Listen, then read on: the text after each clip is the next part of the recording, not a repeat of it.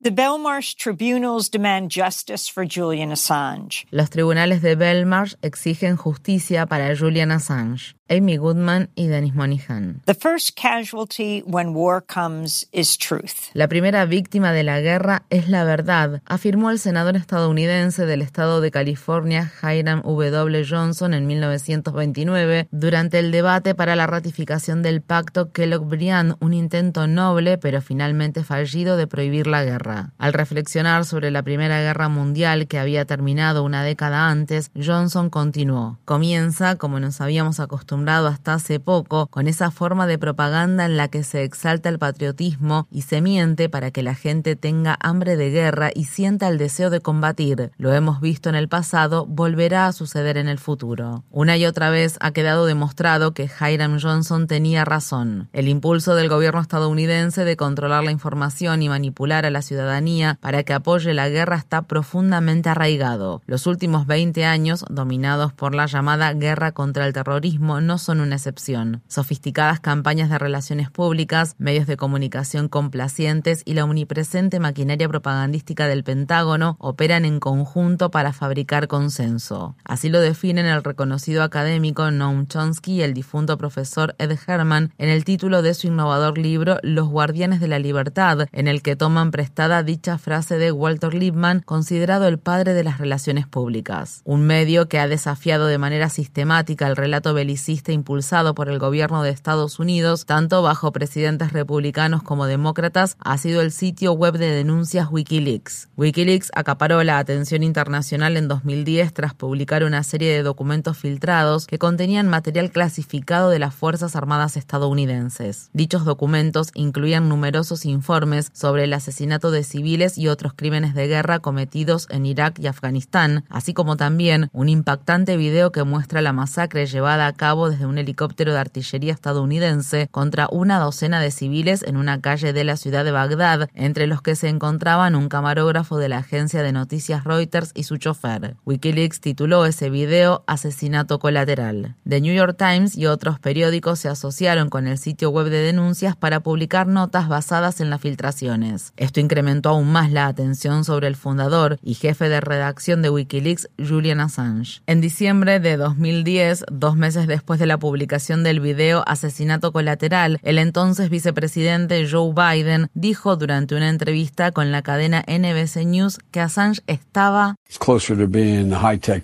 más cerca del terrorismo de alta tecnología que los papeles del Pentágono.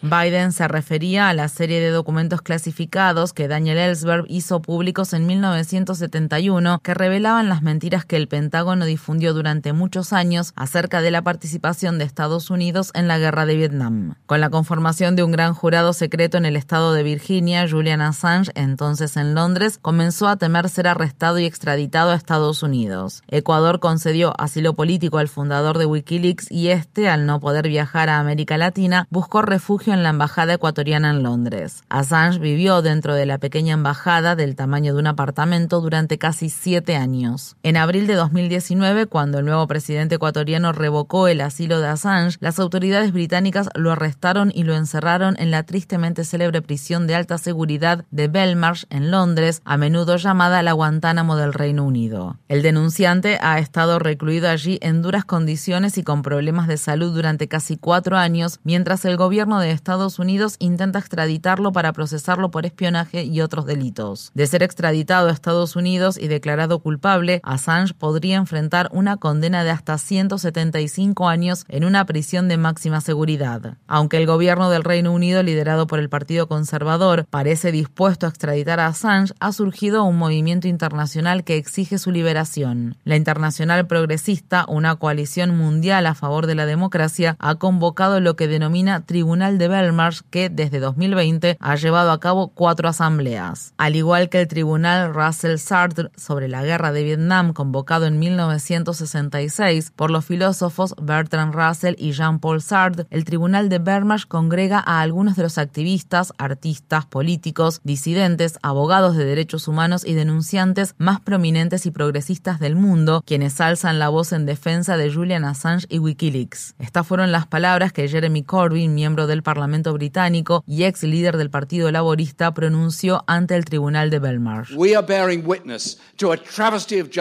Estamos siendo testigos de una parodia de la justicia, de una violación de los derechos humanos, de la negación de la libertad a alguien que se arriesgó de manera valiente para que todos sepamos que murieron personas inocentes en Abu Ghraib, que murieron personas inocentes en Afganistán, que personas inocentes están muriendo en el Mediterráneo y que mueren personas inocentes en todo el mundo, cuando potencias que actúan sin ninguna supervisión y que no rinden cuentas por sus actos deciden que es conveniente y oportuno matar a la gente que se interpone en el camino de sus grandes planes.